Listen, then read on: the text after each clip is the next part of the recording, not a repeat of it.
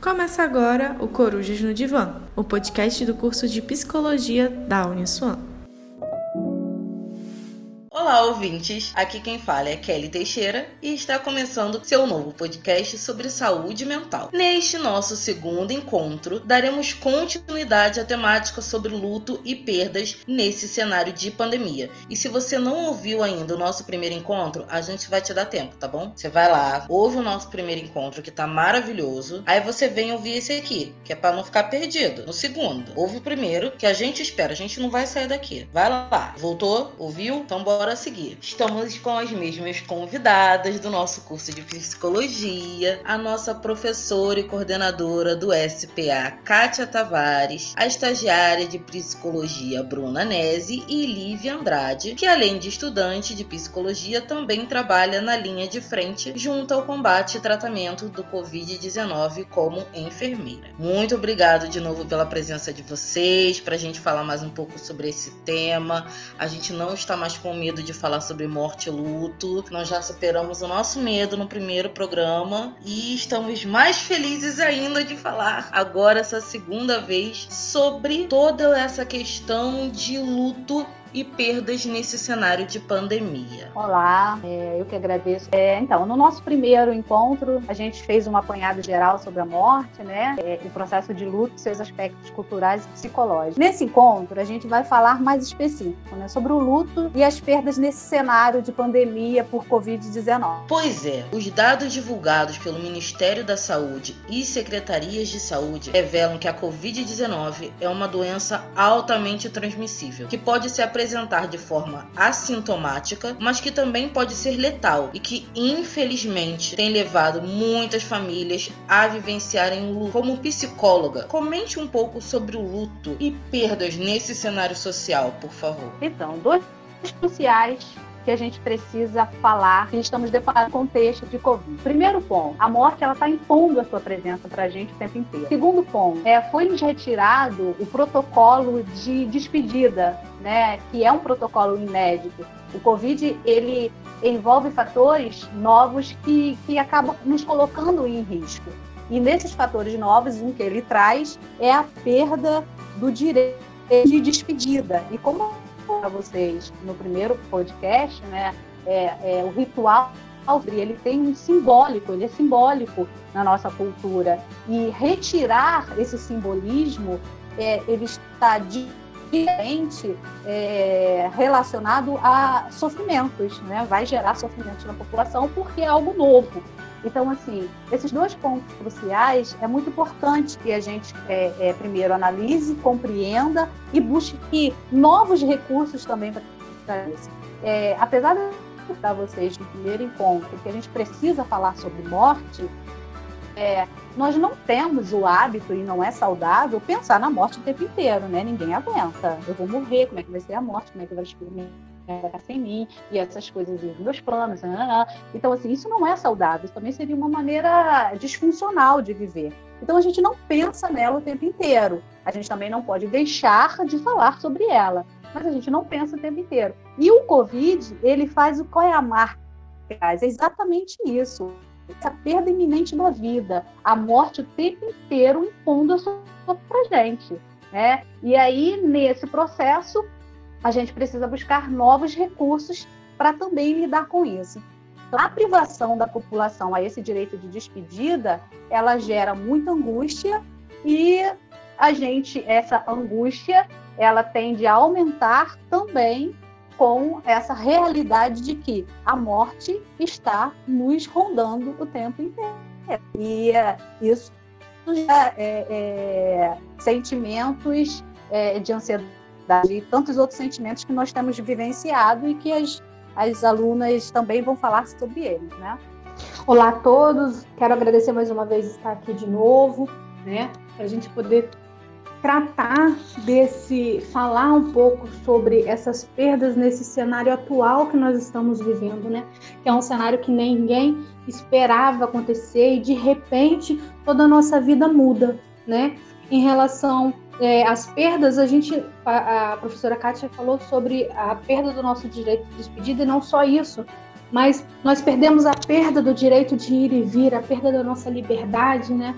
Nós perdemos, é, nós tivemos a perda do contato social, ninguém se abraça mais, ninguém se, se, se conforta, né? Vamos supor, num momento de luto, por exemplo, de uma perda, é, há o receio, o medo, né?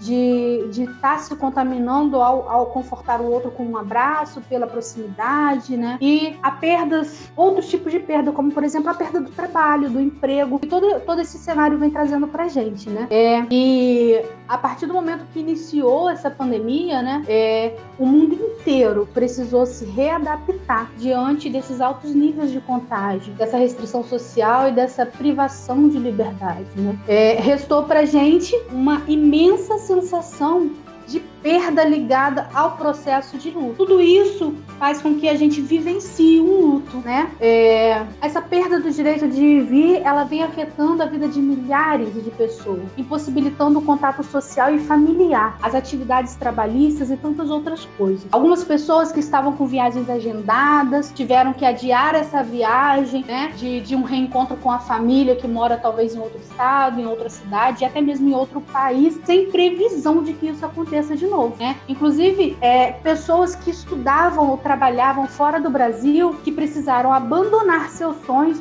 e retornaram o mais brevemente possível para o Brasil com a ansiedade e cheio de medo de não mais conseguir reencontrar suas famílias. E essa restrição toda, essa restrição dessa locomoção, além de nos levar ao distanciamento social, à quarentena, tem abalado a todos nós, a rotina de toda a população, gerando alguns sintomas psicossomáticos. Algumas pessoas começam a sentir isso no corpo, uma dor de cabeça, uma ansiedade, um estresse que antes não tinha. Então, tudo isso tem afetado a nossa vida. Algumas famílias que. que é, existem famílias que, que têm uma rotina de um encontro semanal ou mensal e que hoje não podem mais abraçar não podem se abraçar, não podem ver uns aos outros, com medo, medo da contaminação de si e dos seus. Isso tem gerado essa, é, esse comportamento. É, quantas e quantas vezes nós não, não temos ouvido dizer que,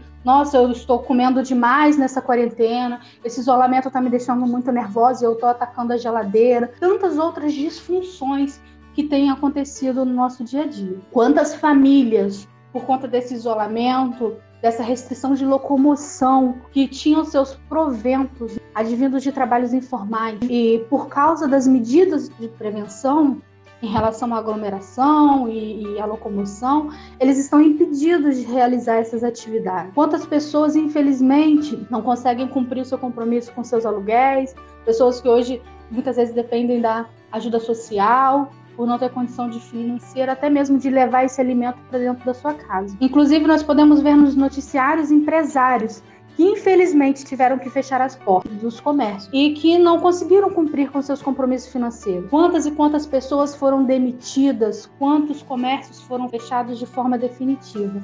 E tudo isso gera perda, gera luto e gera preocupação, interferindo no comportamento social de toda a população. Exatamente. Como a Lívia bem disse, né, a perda dessa rotina, a, a gente tem também a nossa casa né, como lugar de descanso e agora a gente tem a nossa casa como lugar de, de trabalho. Quem tem que ensinar o filho na escola é lugar de ensino, é lugar de estudo, é lugar de descanso. É, a nossa casa, ela virou tudo ao mesmo tempo. E aí a gente não sabe se trabalha na sala, se vai para o escritório, se vai na cozinha, quantas coisas nós temos para fazer dentro da nossa casa.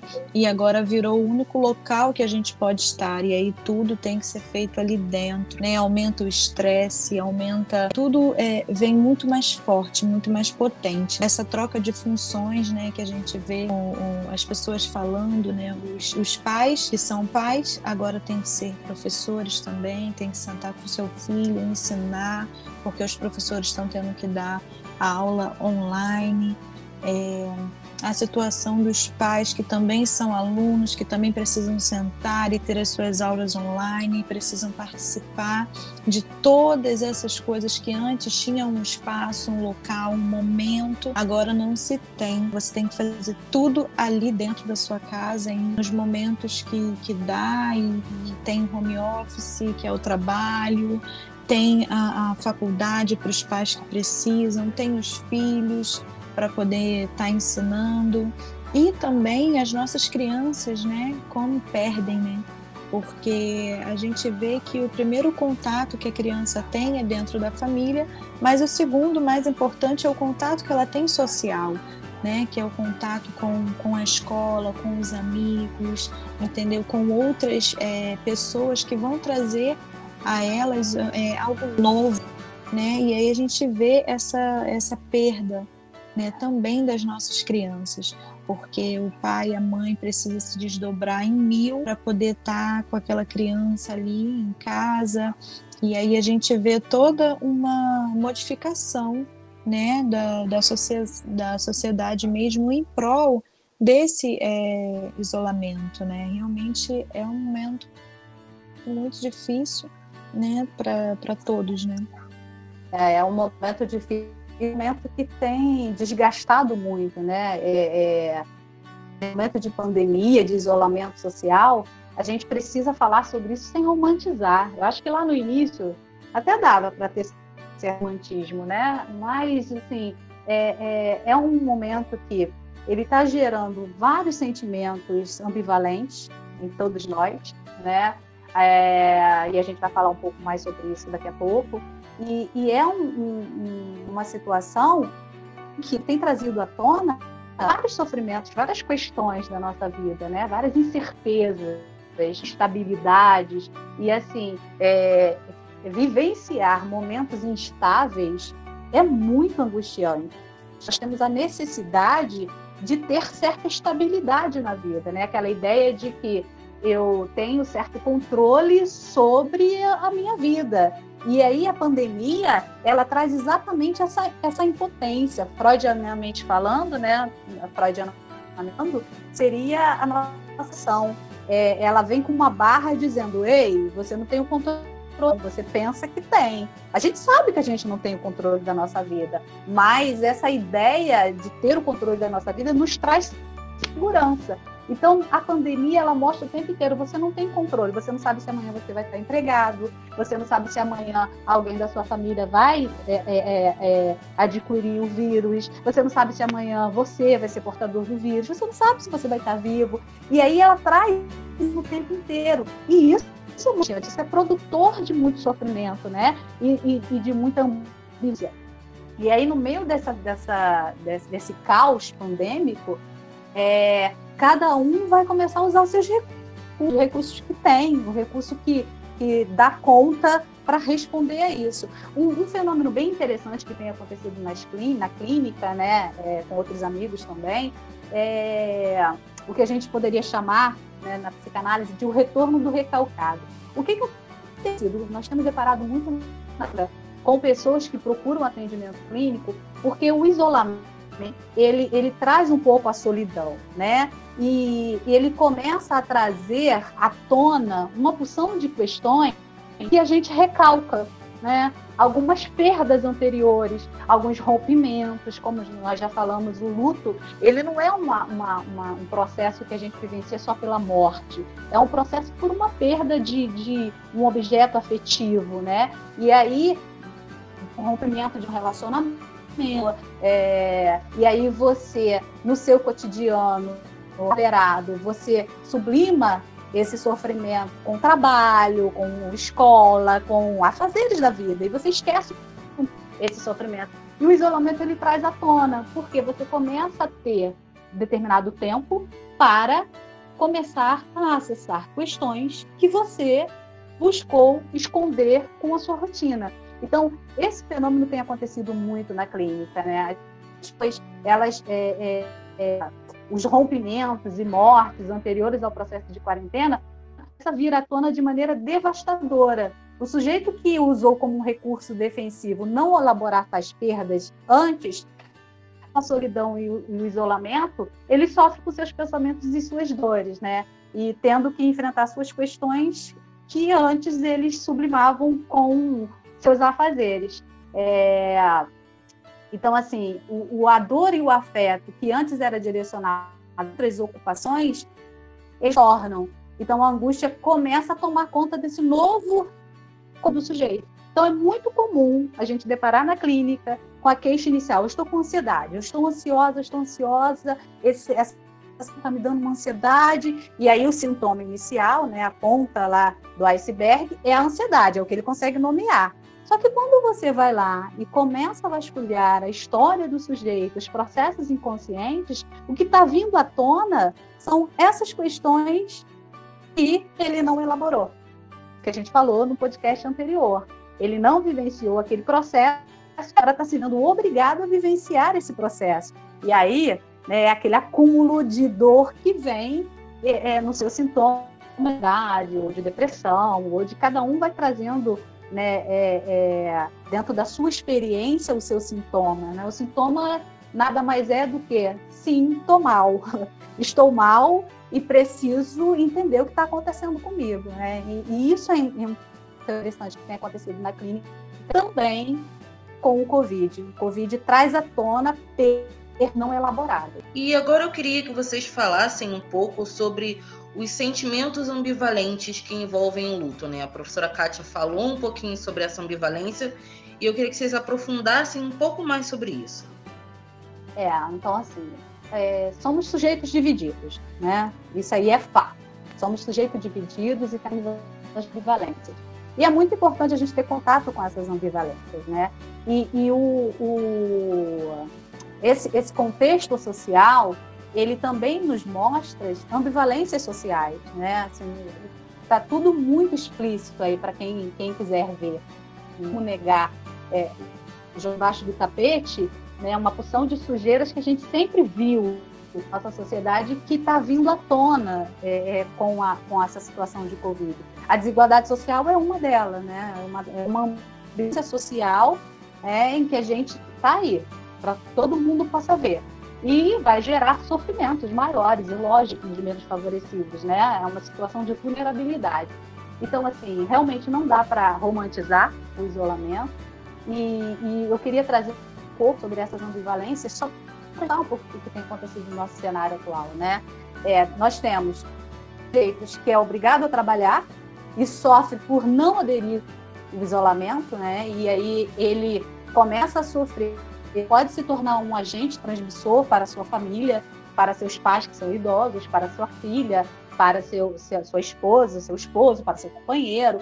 E aí essa pessoa vai para a sua rotina de trabalho e lidar com o público diretamente e ela retorna para casa sofrimento. E, e a dela é: eu preciso trabalhar e sofre por não se isolar, né? E existe aquele que é exatamente o contrário, que está sofrendo com isolamento e a única coisa que ele deseja na vida é trabalhar. E aí a gente pode pensar nisso como é, a, a, luta da vida, né, por dois viés diferentes, por vieses diferentes, né? É, a, sobrevi a sobrevivência financeira. E aí, diante da sobrevivência financeira, as pessoas tendem a, a nesse sofrimento, Aí a, gente ouve muito, né, aí no senso comum, a gente ouve isso na clínica e é real, né? Eu posso não morrer do Covid e morrer de fome. E aí começa essa ambivalência, né? Onde isso entra nessa questão? Então, é, é só para a gente pensar o quanto essa desigualdade social, ela também é geradora de sofrimentos e que ela está muito para além de um sujeito, de um indivíduo. Ela, ela é uma questão macro, né? Que vem aí é, é, trazendo à tona questões sociais e econômicas do país. Então, é, mais uma coisa que eu preciso trazer para vocês ouvintes, né? Dentre isso tudo, a perda mais difícil e, e, que a gente tenta de todo modo evitar é a perda da morte. Então, assim, as demais perdas, a gente vai buscar soluções de alguma maneira, né? O coletivo se ajuda, isso é muito importante a gente pensar acaba gerando muita ansiedade no dia de amanhã, o que vai ser da manhã. É lógico, isso é legítimo, o movimento é legítimo, mas vamos pensar que Bem, em tudo isso, se você perder a vida ou alguém próximo a você perder a vida, para isso aí a gente não vai conseguir fazer mais nada, né? É elaborar essa dor e esse luto. Agora, o desemprego, né, as outras questões, nós vamos conseguir sair dessa, é, nós vamos nos ajudar. É muito importante para o país que a economia continue circulando. Então, é muito importante que todos tenham é, o seu recurso financeiro, a economia circule, para a economia funcione, né? para o crescimento do país. Então, depois que tudo isso passar, nós vamos nos ajudar, o coletivo se ajuda, sempre foi assim. É só a gente olhar um pouquinho para as grandes tragédias da história, em que populações que, que, que ficaram é, é, destruídas, né, elas conseguiram se levantar e, e, reestruturar e elaborar esse trauma. Então, nós estamos vivendo uma situação traumática, mas nós vamos conseguir elaborar o trauma. E aí, para mim, é, é, o que mais marca caos pandêmico é exatamente esse problema antigo da desigualdade social. E aí, nesse meio, a gente vai lidar com pessoas que se queixam do tédio e outros que se queixam pelo, pelo, pelo pela falta do básico para sobreviver, né? É, se aglomeram e, e, e põe em risco a vida para conseguir seu auxílio alimentação. A gente vê isso o tempo inteiro. E aí, no meio disso, né, mesmo estando juntos, né, correndo um risco, mas eles estão ali também para manter-se vivos, precisam daquele dinheiro para se alimentar. E sujeitos que precisam de aglomerações para sua sobrevivência alimentar. Então, isso faz com que a gente também né, comece a pensar um pouco é, o que, que a gente pode fazer quando isso tudo passar para discutir um pouco mais, pensar um pouco mais sobre essas vulnerabilidades que essas tragédias sociais elas trazem, elas fazem a gente encarar. Porque às vezes a gente se torna um pouco egoísta da sobrevivência. Eu preciso.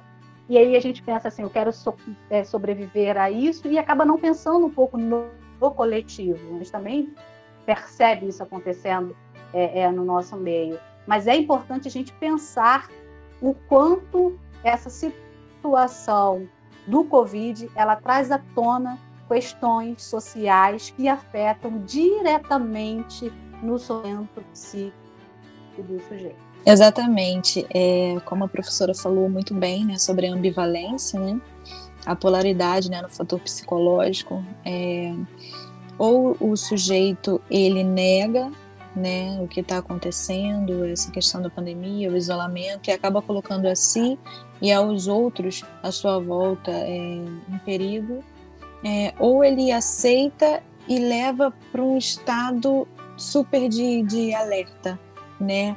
E aí a gente vê é, como isso fica obsessivo, né? E é perigoso porque a gente começa a ter sintomas mais acentuados de toque, de paranoia, entendeu? É, de, de pessoas que é, começam com, com um, um toque e, e, uma paranoia muito grande devido a tudo isso que está vivendo. Então, tem um lado que nega a situação e um lado que sobrecarrega tudo que, que já está acontecendo. E pessoas que a gente também deve prestar atenção e não deve deixar de citar são os profissionais da saúde, não é mesmo, Lívia? Isso mesmo, Bruna. É, nós que estamos em, de frente né, com, com essas questões de tratamento e, e acompanhamento das pessoas contaminadas com, com, com a Covid-19, né, nós temos, nós também sofremos com essa ambivalência, né? É, ansiedade, medo, cansaço físico e mental, isso faz parte dos nossos dias, né? No trabalho nós tivemos que nos readaptar né? novas rotinas de serviço, novos protocolos, né? aqueles que estão trabalhando diretamente com, com o novo coronavírus, né? eles, eles têm toda uma rotina diferenciada de todo o restante da unidade de saúde que não está lidando com, com, com a Covid-19. Né? É, essas pessoas que estão ali de frente com a Covid-19, elas não podem circular livremente pelo, pelos, pelos demais, eh, demais ambientes da, da unidade de saúde. Né? Existe todo um processo de colocação e retirada dos equipamentos de proteção individual para entrada e saída das enfermarias de Covid-19, né? É, e, e, e, uma falha nesse, nessa colocação e nessa retirada desse, desse equipamento, nós podemos nos contaminar, né? É, existe muito medo, né? Medo, sim, medo da gente se contaminar com o Covid-19. Porém, tem um medo muito maior, o medo da gente contaminar os nossos familiares que estão dentro de casa, né, em isolamento, né? Muitos possuem filhos, pais e até mesmo avós cheios de comorbidade, né, que se enquadram na população de risco. Muitas das vezes nós, os próprios profissionais que estamos é, é, atuando, nós estamos inclusos nessa população de risco, mas nós não podemos deixar o medo nos paralisar, porque nós temos os pacientes que dependem da gente, né? Então a gente respira fundo, oxigena o cérebro, tenta manter um pensamento otimista e enfrentamos a realidade, né? Apesar de, de, de da, dos profissionais de saúde, né? Todos aqueles que que faz, que se formam, né? Na área da saúde, né? Recebe o preparo, né? Dentro do seu curso né, e nos estágios para lidar com esse processo de saúde, doença e vida e morte. Mas, bem no fundo mesmo, o que a gente deseja é vivenciar mais experiências positivas e de recuperação do que as negativas relacionadas à perda dos pacientes. Né? É, logo no início dessa pandemia, é, eu participei de uma conversa com um grupo de colegas, né? E, e a gente estava falando sobre essas perdas, né? É, porque a gente lida diariamente com esse processo de morte, né? Isso é constante no nosso dia a dia. Mas nunca a gente viu tantos casos de óbito. Nunca a gente teve que encarar, né? Nós nunca tivemos que encarar tantos casos de óbito diariamente, né? É, preparar tanto corpo, né? São tantos corpos para serem preparados. Isso gera sofrimento tanto nos familiares como na gente, que que está ali trabalhando, atuando na busca da cura daquele paciente, né? E vivenciar esse sofrimento por parte das famílias também nos abala, né? Receber um paciente, buscar dar apoio e tranquilizar esse paciente, o familiar, né? E às vezes a gente sai do plantão e vem para casa desejando a recuperação daqueles que estão lá, né? Quantas e quantas vezes os pacientes não dormem, né? Com medo de morrer, né? Com, por, por causa do, do, do, intenso desconforto causado pelo, por esses sintomas, né? Muitos deles passam a noite sentada no leito é, com medo de virar óbito, né? E o cansaço físico e mental dos profissionais de saúde da linha de frente da Covid-19 Tantos de nós já fomos contaminados. E nós temos ciência de que todos aqueles que ali estão, os que ainda não foram contaminados ainda vão ser, porque não não é quase impossível, né, estar ali dentro e não se contaminar, né? E estando doente, né, como é difícil para gente, como é difícil para aqueles que têm filhos pequenos, aquelas crianças de 2, 3, 4 anos de idade que não entendem a necessidade do distanciamento social da sua mãe, do seu pai, que foram contaminados dentro de uma unidade hospitalar, e eles acabam se sentindo abandonados pelos pais também, né? O medo de que essa doença se manifeste de forma mais grave, o medo de precisar de ser internado e o medo de morrer. Nós também temos medo de morrer, né? Nós também somos feitos de carne e osso, né? Nós também temos os nossos medos e as nossas ansiedades, né? Tantos colegas de profissão que a gente já perdeu para a Covid-19. Isso nos entristece demais. Por outro lado, nós também tivemos resultados positivos em relação à recuperação de colegas e de pacientes. E diante dessas situações, nós nos alegramos, comemoramos e renovamos as nossas esperanças e otimismo diante dessa doença tão devastadora né? A cada alta que nós temos dentro da unidade hospitalar é comemorada por toda a equipe, né? Porque esses pacientes eles ficam ali por dias e acabamos por criar vínculos com esses pacientes e nos alegramos com a sua recuperação e com a sua alta. Além disso, né? É, além desse, desse, dessa ambivalência entre os profissionais de saúde, a gente também pode observar o impacto desse confinamento nas famílias que têm um ente querido contaminado, né? É, desde o momento que, que se recebe o diagnóstico de um ente querido, né? É, você vê nos olhos dos familiares o medo, né? O receio de estar ali deixando o seu familiar, né? É, afastado, sabendo que você não vai ter contato com ele, que você não sabe quantos dias esse familiar vai permanecer internado, e que você não sabe se ele vai conseguir se recuperar, você não sabe se ele vai retornar para o leito da sua casa, ou se dali, infelizmente, nós vamos passar pelo processo de luto, né? A primeira coisa, né, que de tudo é esse sofrimento quando se recebe a notícia, a notícia do diagnóstico.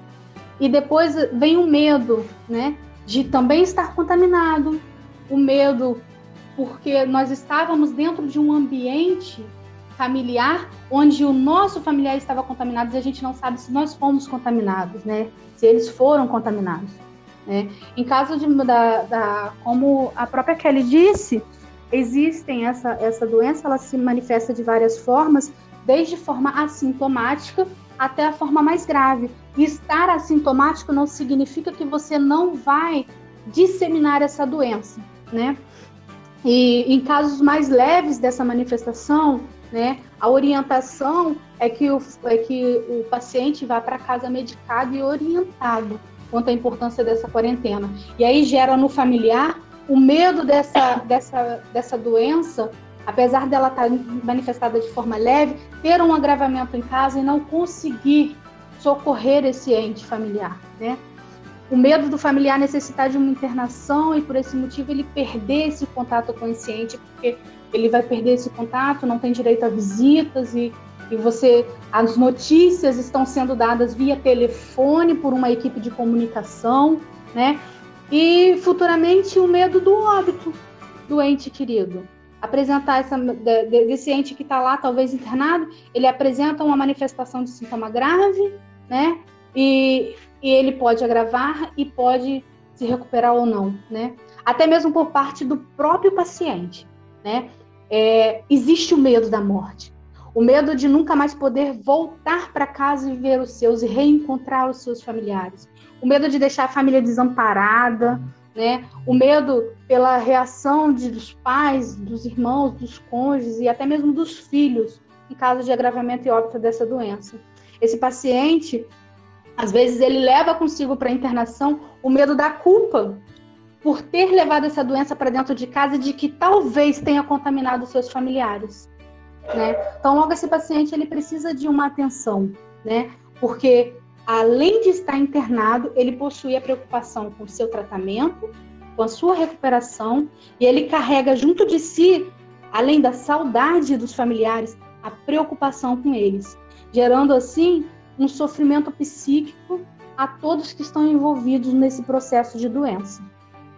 É uma, uma, uma pausa né, para a gente trazer aqui e pensar, né? A Lívia ela está falando de um lugar, né, de, uma, de um atravessamento. Ela é enfermeira, ela está na linha de frente, então ela está trazendo um, um, o que a gente falou lá no primeiro podcast, né, de um lugar de escuta, é, de uma catarse. E ela, como profissional de saúde, ela está nesse lugar de, de afetamento. A questão afeta diretamente a ela. E aí, por isso, a importância de se falar sobre morte, porque todo profissional de em que vai trabalhar num hospital, na emergência ou em qualquer setor do hospital, se tem uma coisa que ele vai deparar o tempo inteiro, é isso. É a sobrevivência de um paciente, né? Mas também a perda de um paciente. É um lugar em que a gente depara com isso o tempo inteiro. Só que ele traz algo novo. Ele traz esse número de. É, é, é um trauma social. Ele traz esse número de mortes, um, um, um número maior ao mesmo tempo, então, um número grande de pessoas morrendo ao mesmo tempo. Né? Então, por isso gera toda essa questão. O que, que a gente pode trazer aqui como psicólogos, como profissionais da área da saúde mental? Porque a nossa ideia no podcast também não é para que você ouça isso e comece a agravar os sintomas de medo, de ansiedade, de Não, o, a, nós temos uma tendência como humanos a trazer a, a, a questão negativa, ela marca muito mais do que a positiva. Então, aquilo que é negativo acaba pesando e consumindo muito dos nossos pensamentos, né? Da nossa energia. Mas a gente precisa pensar também nos positivos, nos pontos positivos, né? É, é, isso é importante, a ideia de esperança, de ter esperança, né? E lembrar que apesar desse alto índice de mortalidade, a gente está com alto, um alto índice de recuperação. A Lívia e outros com a saúde é, passaram por essa experiência de adquirir o de recuperar e voltar para o trabalho. Né? Assim como várias amigas que eu tenho que trabalham nesse, nesse setor é, estão retornando para o serviço após adquirir o vírus. E muitas pessoas que estão no, no, no nível de, de, de, no índice de pessoas de risco, essas pessoas também estão conseguindo se recuperar. Então é importante que a gente pense assim, por quê? Como eu disse no início, apesar de a única certeza que de vida é que um dia vamos morrer, ninguém dá conta de pensar nisso o tempo inteiro. Precisa se proteger também, porque não dá para pensar nisso o tempo inteiro. Então vamos fazer a nossa parte, vamos fazer aquilo que é possível para a gente evitar isso e entender que tem um índice alto de recuperação e ter esperança para que, que a gente consiga sair dessa. Nós vamos sair dessa, isso vai passar. E entender que é, se caso vir a afetar a sua família né, nesse nível que é a morte, é, você vai encontrar recursos para venciar esse luto e essa perda. E aí você, eu, eu, espero que com esse podcast você consiga entender que essa dor, esse aperto, esse, essas fases estranhas que, que, que, que te afetam, isso é natural. E, e, isso com o tempo vai amenizar e com o tempo você vai ressignificar isso, né? Você vai encontrar novas maneiras para lidar com isso. Então são processos da vida, apesar de, de nos gerar é, esse desgaste imenso, porque a gente está vivenciando isso. A gente está agora no núcleo do furacão, né? E no núcleo do furacão a gente só pensa em questões devastadoras mesmo, né? Então assim mas eu quero trazer isso para vocês. Vamos pensar, vamos viver um dia de cada vez e pensar que o, o índice de recuperação está muito alto, tá? E, e para que a gente também é, busque pensamentos, esperanças positivas para a gente passar por isso daí de uma maneira menos sofrida.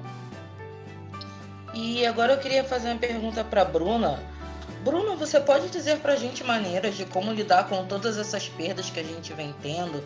É, perdas é, de interação social, perdas de amigos, todas essas perdas. Você pode falar para a gente sobre maneiras de ligar com, lidar com elas? Sim, claro, Kelly. É, acredito que a professora e a Lívia bem já colocaram é, algumas coisas sobre lidar né, com essa perda.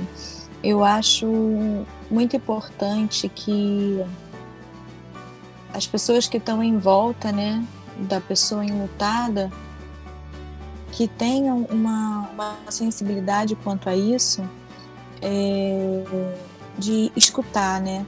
Como a, a professora disse, né, sobre a questão da, da cura pela fala, eu acho que isso é algo muito importante e que ajuda muito a gente a tentar superar esse, esse momento né, que nós, nós estamos vivendo. É se reinventar mesmo, se reinventar como família, é, é, não só falar, né, a professora Kátia né, falando sobre esperança, a gente ter, ter esperança de que tem um índice alto né, de, de, de morte, mas também nós temos é, que olhar para um lado que tem pessoas se recuperando também.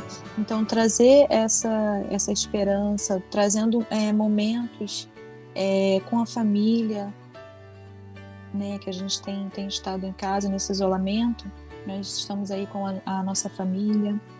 É, lidar com, com a perda é muito difícil porque é algo muito subjetivo né? Eu acredito que, que cada um vai ter a sua forma de, de lidar. Mas a gente pode amenizar isso é, hoje em dia com o uso da tecnologia, né? Que a gente tem, tem visto aí, né?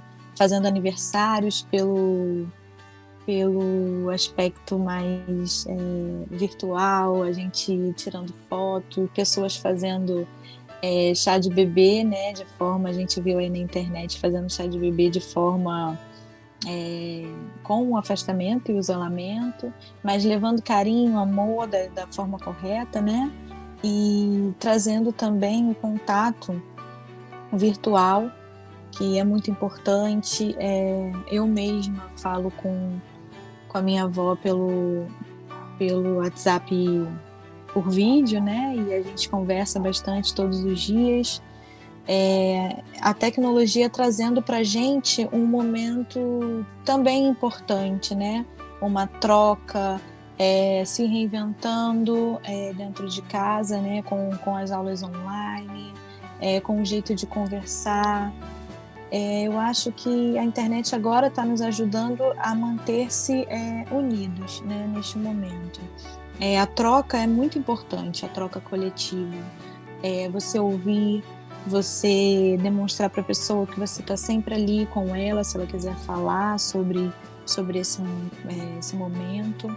E também é, a pessoa enlutada que no momento se sentir mal e, e, e ver que não está conseguindo é, conciliar todo esse sentimento, ter um lugar para ela poder falar, tem um acompanhamento psicológico que é muito importante nesse momento que a gente tenha esse acompanhamento psicológico e no final o coletivo ele sempre vence, né? É ajuda, é ajuda mútua que a gente tem que ter nesse momento.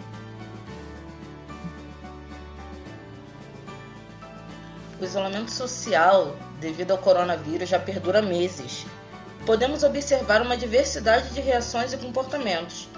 A Associação Brasileira de Psiquiatria detectou um aumento significativo da procura por atendimentos por causa deste período de instabilidade. E eu queria saber de vocês qual é o momento em que se deve procurar por ajuda profissional. Tem algum momento que dá aquele start, algum algum momento inicial que a pessoa sabe que dali só com ajuda profissional? Sim, Kelly. É, na realidade, é um sinal de alerta, né? Para a questão de estar procurando essa ajuda profissional, é quando esse sofrimento ele começa a gerar ideias, pensamentos e até ações disfuncionais, né? Coisas que paralise, né? Que traga sintomas estranhos que, que foge ao controle né, como sintomas de transtornos ansiosos, ideação suicida, autolesão, agressão, né, sintomas que, que nos fazem pensar em questões de depressão, perturba, perturbação obsessiva, né, transtornos obsessivos compulsivos, ideias hipocondríacas e, e tantos outros sintomas fisiológicos e emocionais exacerbados. Né? E a gente precisa lembrar que nós temos serviços voluntários públicos e com atendimento gratuitos para estar tá atendendo a população nesses casos e em qualquer caso que se precise de, de, de, buscar de ajuda e que acenda esse botãozinho, essa luz de alerta em relação à nossa saúde mental. É, para completar aqui, assim, trouxe né, um momento em que o luto ele realmente se torna nacional. E aí eu estou falando de luto não só luto por perda de morte, tá, gente? Luto por perda de algo, ele começa a se tornar disfuncional. Então é nesse momento que aí você pode de repente estar realmente precisando de uma intervenção de um profissional. Mas é importante a gente a gente ter em mente que sempre existiu a morte, né? Apesar da morte e a forma que vai lidar com a morte, ela ela passar por processos de mudanças dependendo do período que a gente esteja inserido, é, a sociedade ela sempre conseguiu lidar com as suas questões, né? Ela sempre a psicologia, psiquiatria, essa é uma ciência nova, né? Significativamente nova. Então a, a, a população ela sempre conseguiu é, é, lidar com, seus, com as suas questões de perda de morte de, de forma coletiva, trocas mútuas, subjetivas, assim, é possível a gente conseguir elaborar essas perdas. É, não necessariamente todo mundo que for passar por um processo de luto, ele tem que procurar um profissional de saúde. Você acabou de perder alguém, vai procurar um profissional não. Às vezes a gente fala isso para a pessoa porque a gente não está sabendo acolher aquela pessoa, né? Mas um simples acolhimento já vai falar muito. O sujeito só precisa de uma escuta sem julgamento. Eu preciso me ouvir, eu preciso é, é, elaborar essa situação. E aí ele falar coisas que às vezes não faz nenhum para quem está ouvindo, mas ouça, só ouça. Quantas pessoas chegam de nós e falam assim: nossa, eu só falei, mas eu estou me sentindo tão melhor. Por quê? Porque ela não só para ela ela só falou, ela falou, ela se ouviu, ela se esvaziou, ela elaborou, ela ressignificou. Então assim é, é importante a gente entender que essas procuras por um serviço é, de profissional é quando você realmente percebe que um luto está disfuncional, né? paralisa a sua vida e não tomar a sua vida e às vezes ele realmente precisa de uma intervenção profissional mas é possível a gente ressignificar né, as nossas perdas. E eu queria finalizar o cast com uma frase de Freud que eu acho bem interessante, né? É, falar para vocês que a gente está diante de uma situação traumática. E Freud trabalha com trauma, né? A base da psicologia. A gente trabalha com as questões que nos geram traumas e, e nós estamos vivendo uma situação traumática socialmente e nós estamos numa grande batalha. E, e Freud ele uma frase que eu acho que a gente pode finalizar pensando sobre isso, né? É, é um dia, quando olhares para trás, verás que os dias mais belos foram aqueles em que lutaste. No momento em que a gente está é, é, diante de uma situação em que tira o nosso chão, a gente não consegue pensar muito nisso. Mas depois que sai disso, que a gente olha para trás, essa frase ela é perfeita. A perceber que é exatamente nesses momentos em que a gente luta que a gente consegue trazer algumas para nossa vida, né? E aí cada um vai nomear essas belezas segundo a sua própria experiência subjetiva. Então, eu gostaria de finalizar com essa frase: vai passar, vamos lutar, estamos numa luta constante, mas a gente vai nessa, tá bom? Agradecer a vocês por essa participação maravilhosa. Nosso programa está chegando ao fim e eu é que gostaria de agradecer a vocês por essa participação, por essa aula, por esse alento aos nossos corações, por todas as palavras que vocês falaram por toda a ajuda que vocês proporcionaram a diversas pessoas que vão ouvir esse podcast. Muito obrigada, professora Kátia. Muito obrigada, Lívia. Muito obrigada, Bruna, pelo momento de vocês, pela disponibilidade de vocês, por vocês estarem aqui. Obrigada a você. Aproveite para conhecer o Instagram do curso de comunicação social da Uniswan, que é o arroba comunicação Uniswan, e fique por dentro de tudo que acontece por aqui. Eu sou Kelly Teixeira e até a próxima. Você acompanhou o Corujas no Divã, o podcast do curso de Psicologia da Uniswan.